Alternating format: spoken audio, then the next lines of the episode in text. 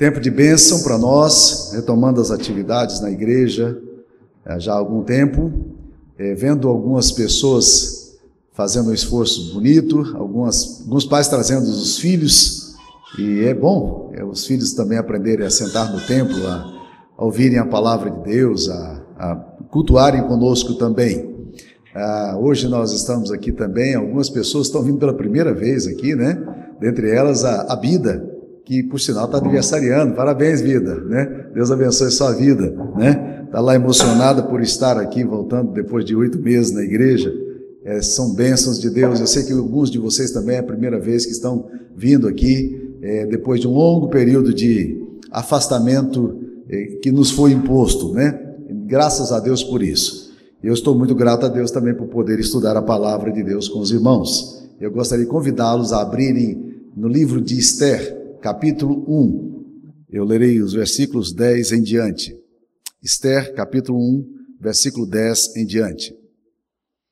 Ao sétimo dia, estando já o coração do rei alegre do vinho, mandou a Meumã, Bista, Arbona, Bictar, Abtar, Zetar e Carcas, os sete eunucos que serviam na presença do rei Assuero, que introduzissem à presença do rei, a rainha Vasti, com a coroa real, para mostrar aos povos e aos príncipes a formosura dela, pois era em extremo formosa. Porém, a rainha Vasti recusou vir por intermédio dos eunucos. Segundo a palavra do rei, pelo que o rei muito se enfureceu e se inflamou de ira. Então o rei consultou os sábios que entendiam do tempo, dos tempos porque assim se tratava os interesses do rei, na presença de todos os que sabiam a lei e o direito. Até aqui, esta é a palavra de Deus. Queridos, a história talvez você não conheça essa história aqui, mas é uma história muito interessante de um rei poderosíssimo que resolveu fazer uma festa no aniversário dele para celebrar é, as suas, o seu nascimento, o seu dia natal.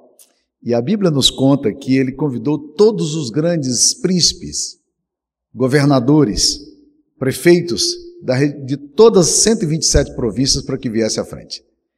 E ele fez uma festa de aniversário que não é igual a festinha de aniversário michuruca que a gente faz, não. Esse negócio de festa de aniversário custa três, demora três a cinco horas de churrasco, né? Esse negócio aí, quando dura muito, né? Não. A festa de aniversário dele tinha que ser em alto estilo. Cento 180 dias de festa. É bom, né? Eu gostei, eu queria estar nessa festa aqui, né? 186 meses, né? É, e o rei disse: olha, é para dar vinho à vontade para todo mundo, não é para esse negócio de ficar aí com pobreza, não. E as coisas estavam indo relativamente bem, até que o rei resolveu chamar a sua belíssima rainha Vasti para que viesse à frente e que e convidou e pediu aos sete eunucos que trabalhavam com ele para que fossem buscar a princesa desse estar com ele, porque ele queria mostrar a formosura dela, que ela era muito bonita. E diz a Bíblia que, que ela recusou aí. E agora, meus queridos irmãos, criou um problema seríssimo, porque aquela mulher ali estava fazendo o primeiro movimento feminista da história. Ela disse: Eu não vou lá naquele bando de bêbado para me tornar um bibelô para as pessoas apreciarem. Eu me recuso aí. E a situação ficou num impasse tão grande que o rei não sabia exatamente o que fazer. Ele estava muito irado e envergonhado, porque a ordem dele foi quebrada na frente de todas as suas autoridades.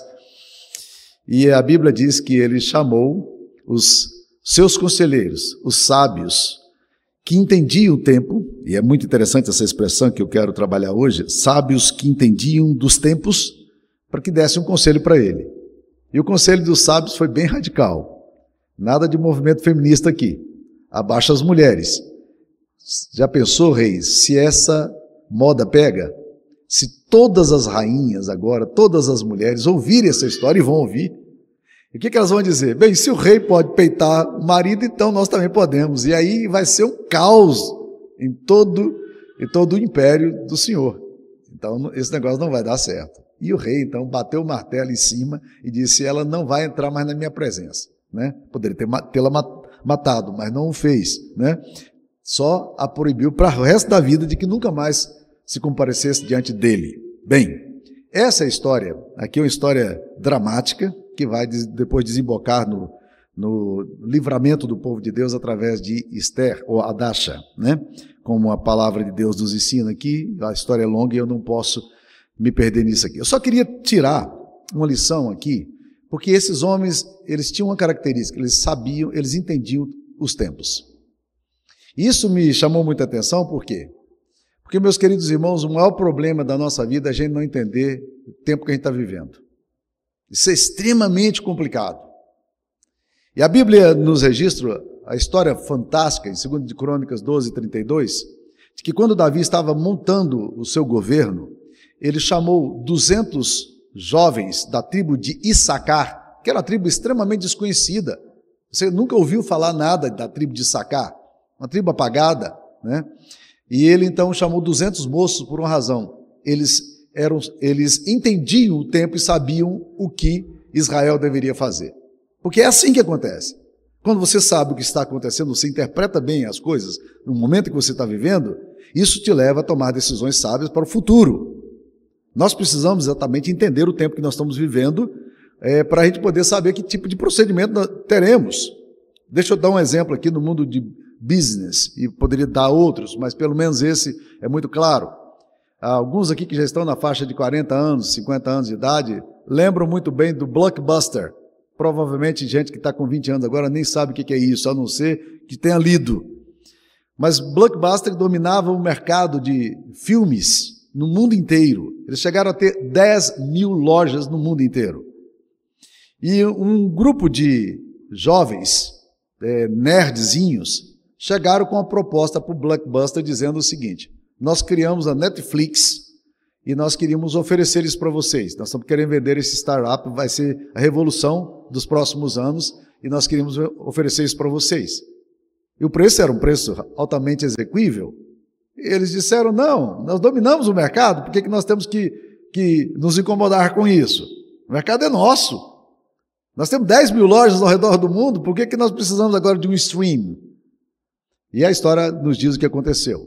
Blockbuster faliu. E Netflix eu não preciso explicar, porque a geração nova e a geração antiga conhecem muito bem o que significa Netflix hoje. Foi oferecido praticamente de graça para que as pessoas pudessem adquiri-la, né? Os grandes e que controlavam tudo isso. O que aconteceu com essa empresa? Ela não entendeu o que estava acontecendo. Ela não soube entender o seu tempo. E por não entender o seu tempo, ela não sabia o que fazer. E o equívoco deles custou a falência deles. Isso acontece conosco também. Nós precisamos aprender a consultar os tempos, a ver o que está acontecendo, a entender as coisas que estão acontecendo. E o rei Assuero convida aqui os seus sábios, os homens que entendiam dos tempos, para que pudessem dizer para ele o que, que ele deveria fazer. Deixa eu te dizer algumas coisas que eu acho que é importante para nós. Nós precisamos entender os tempos, porque porque nós vivemos dias é, que nos desafiam tremendamente. A vida desafia a gente. E se a gente não conseguir julgar bem as decisões que tomamos hoje, elas vão custar muito caro para nós, caras para nós amanhã. Você pode tomar a decisão que você quiser hoje na sua vida. Você pode fazer o que você quiser.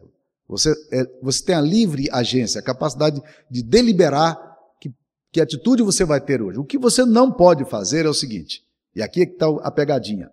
Você não pode determinar os resultados da sua decisão, porque quando você toma decisão, essa decisão já dá o resultado para você. Por isso que você é a sua decisão. A forma como você interpreta a sua história hoje está determinando como você será amanhã e como a história vai olhar para você amanhã. As decisões que você toma hoje, ainda que pequenas ou grandes, elas têm fortíssima implicação na sua história. Por isso, nós precisamos de sabedoria para aprender a entender o tempo, o tempo que nós vivemos. Que tempo é esse? Que hora é essa? Como é que nós podemos nos, nos perceber é, nesse tempo que agora estamos vivendo? Tempo de pandemia, um tempo em que as coisas é, sofreram uma grande mudança na história e na dinâmica das relações, na dinâmica do trabalho, na dinâmica da vida. Deixa eu dizer para você por que nós é, precisamos aprender a interpretar bem o tempo. Primeiro, nós precisamos interpretar bem esse tempo para redirecionar o nosso coração, ou direcionar o nosso coração. Nós precisamos entender o que está acontecendo, porque quando Deus desorganiza a história da gente, quando Deus desestrutura, Ele nos dá novos propósitos. E às vezes o que acontece? Nós ficamos chorando pela desestrutura, ao invés de entender as oportunidades que Deus está nos dando através disso. Às vezes nós enfrentamos uma enfermidade, uma perda, uma falência, um fracasso. E a gente não fica, por não entender o que está acontecendo, a gente fica amarrado no passado, no, repleto de amargura. Projeção das imagens, das filmagens, eles estão escondidinhos aí. Mas tem uma equipe que está trabalhando incansavelmente desde o início para organizar tudo isso, para que você pudesse ter a melhor programação dentro da sua casa. Leigos da igreja se mobilizando. Então nós precisamos interpretar o tempo para termos uma, uma compreensão mais clara do que é igreja. A igreja é de Jesus. De Cristo, da, da igreja, como diz o apóstolo Paulo, nós somos cooperadores. Nós somos cooperadores. Né? E, as, e Jesus quer edificar a igreja através da gente, por meio da gente e a despeito da gente. Né? Porque é assim que ele faz as coisas. Então, interpretar esse tempo na perspectiva do reino de Deus, tentar entender como é que o reino de Deus avança, o que pode acontecer nesse tempo, o que, que Deus está querendo gerar com tudo isso, a reflexão que isso provoca na vida da igreja. Ah, pastor, e as pessoas que não, que não se, que agora estão dispersando na vida da igreja e não estão vindo mais e não, não estão. Queridos, quem foi é porque nunca esteve. João diz isso, tá? E é interessante que as pessoas que amam Jesus continuaram mais firmes na graça de Deus e cresceram mais esse tempo. Não é assim? Então interprete as coisas que acontecem com a compreensão mais clara da natureza da igreja. Mas eu queria avançar um pouquinho mais. Nós precisamos interpretar também esse momento que a gente vive com a compreensão que eu chamo de da meta-história. É uma história que está por detrás da nossa história e ela está acima da nossa história. Nem sempre é fácil vislumbrarmos a meta-história, a história de Deus na história dos homens. O Deus que, que movimenta-se muitas vezes silenciosamente, às vezes com enorme barulho, né? Ele se movimenta na história, na história dos homens. Deus está aí, caminhando. Nem sempre a gente é capaz de distingui-lo, nem na nossa própria história, nem na história que ele está construindo, mas o Deus que nós amamos é um Deus que governa a história.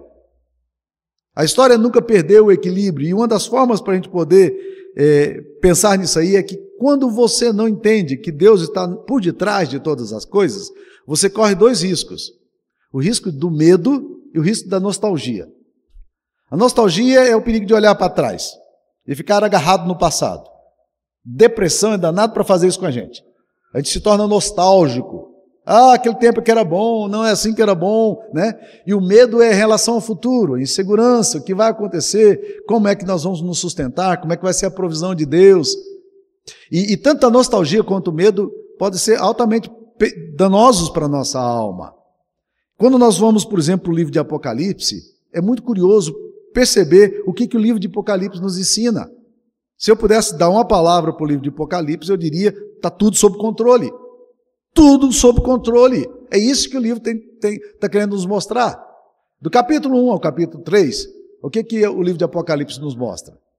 É o desafio de Jesus às sete igrejas que estão na Turquia hoje, desafiando essas igrejas a enfrentar não só as heresias que estavam dentro dela, mas enfrentar também a oposição que vinha de fora. Por exemplo, a igreja de, de Pérgamo.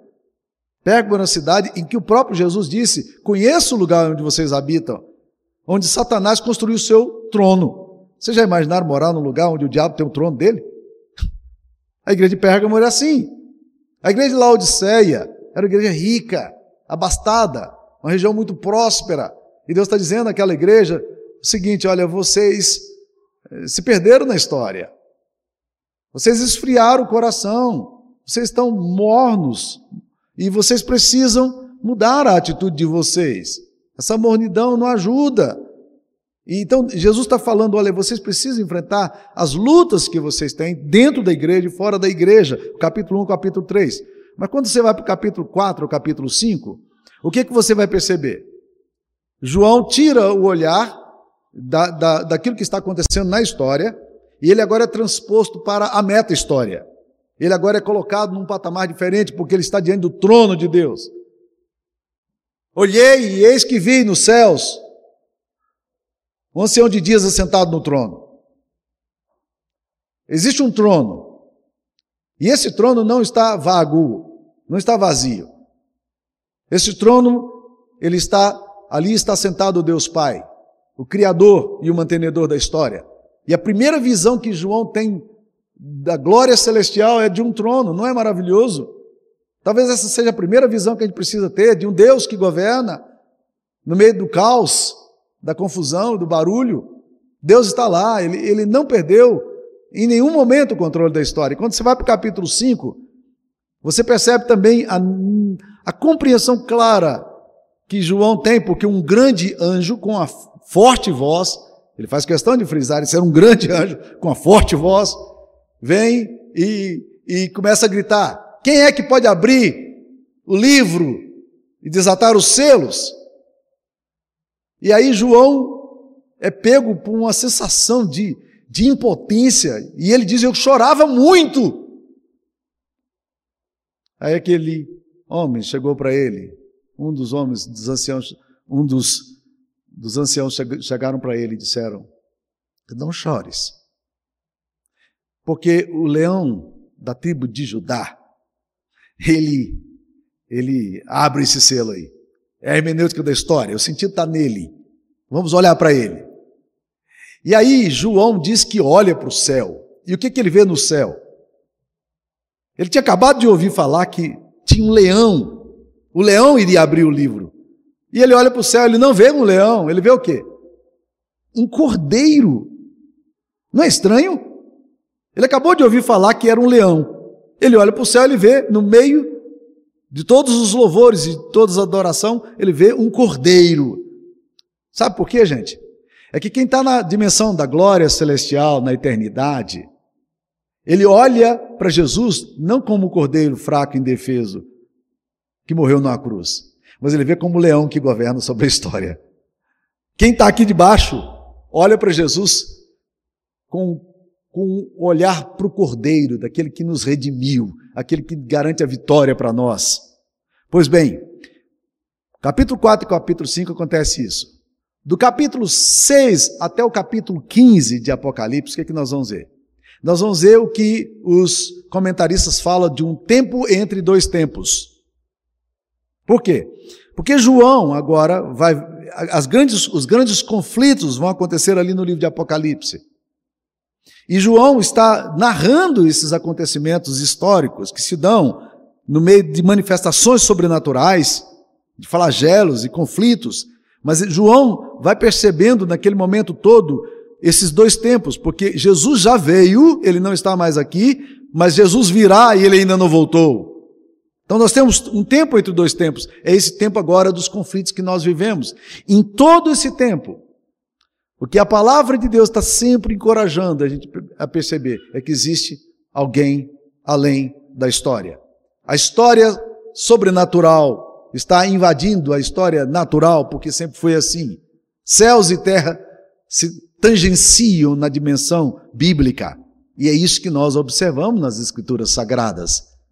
E aí, quando você vai para o capítulo 17 até o capítulo 21, você vai ver o reinado de Cristo, a nova Jerusalém.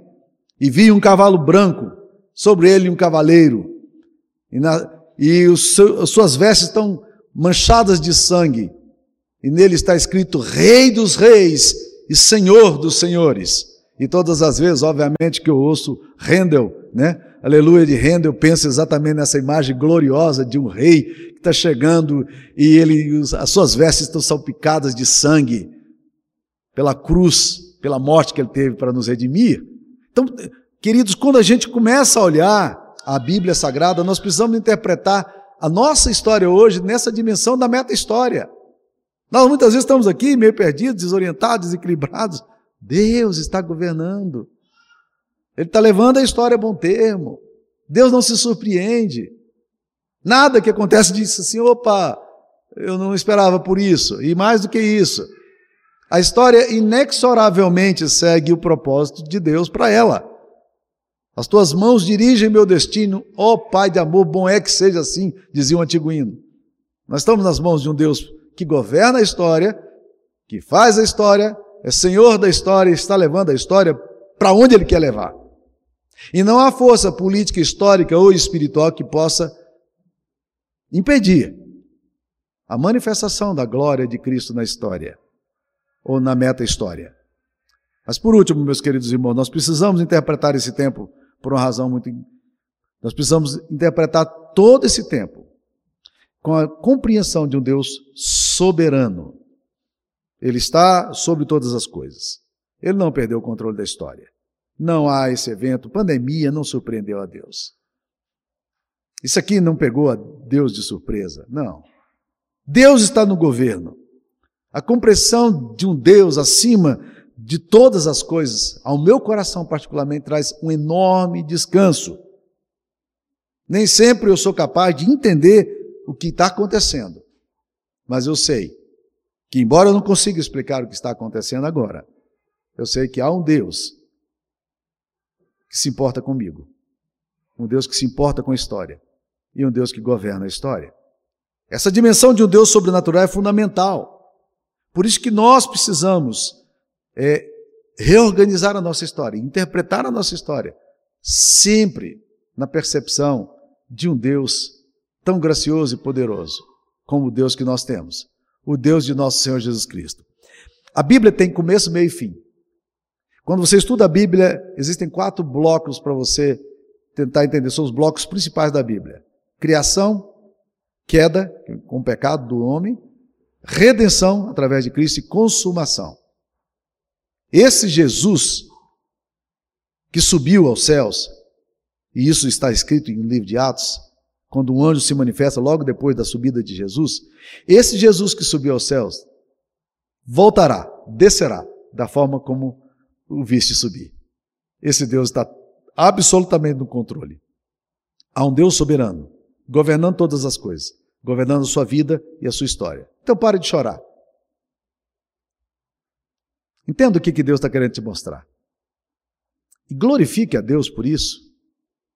Esse tempo agora seu de silêncio, de desestrutura, de desorganização, muitas pessoas aqui da igreja ganharam muito dinheiro com esse tempo, outros perderam muito dinheiro nesse tempo, né? Não interessa. O que Deus está querendo nos mostrar, nós precisamos entender e só vamos entender quando a gente olha na dimensão dele mesmo. Ele está governando, ele é rei. Ele é Senhor, absoluto da história. Aqueles homens lá do, do livro de Esther, eles eram sábios que entendiam dos tempos. Eu queria muito que nós tivéssemos sabedoria também para entender dos tempos, para julgar não questões particulares da história apenas como essas que nós vimos aqui, mas julgarmos coisas muito mais sérias e profundas que precisamos julgar com o olhar que nós temos em Deus. Que Deus abençoe a sua vida a sua história, seus sonhos, seus planos. Vamos curvar a cabeça e vamos orar. Senhor, tu que governas, ó Deus querido, a história, tu que governas, ó Deus, a nossa história particular, nossa família, nossa vida, nós te adoramos, ó Deus querido, por tudo que o Senhor tem sido e feito. Queremos, ó Deus, te pedir que o Senhor nos dê uma clara percepção, para que haja descanso no nosso coração para que a nossa vida, nosso coração sossegue na presença do Senhor. Ó oh, Deus querido, ministra aqui entre nós a tua misericórdia, Deus. Aqueles que estão desalentados, ó Deus querido, que o Senhor traga conforto, consolo. Aqueles que estão tristes, ó Deus querido, que o Senhor traga um renovo. Abençoe cada pessoa que está aqui, pessoas que estão em casa, ouvindo a gente. Ó Deus querido, que o Senhor abençoe as famílias da nossa igreja. Obrigado, Deus, pelo cuidado do Senhor pela direção e bênção do Senhor, em nome de Jesus. Amém, Senhor.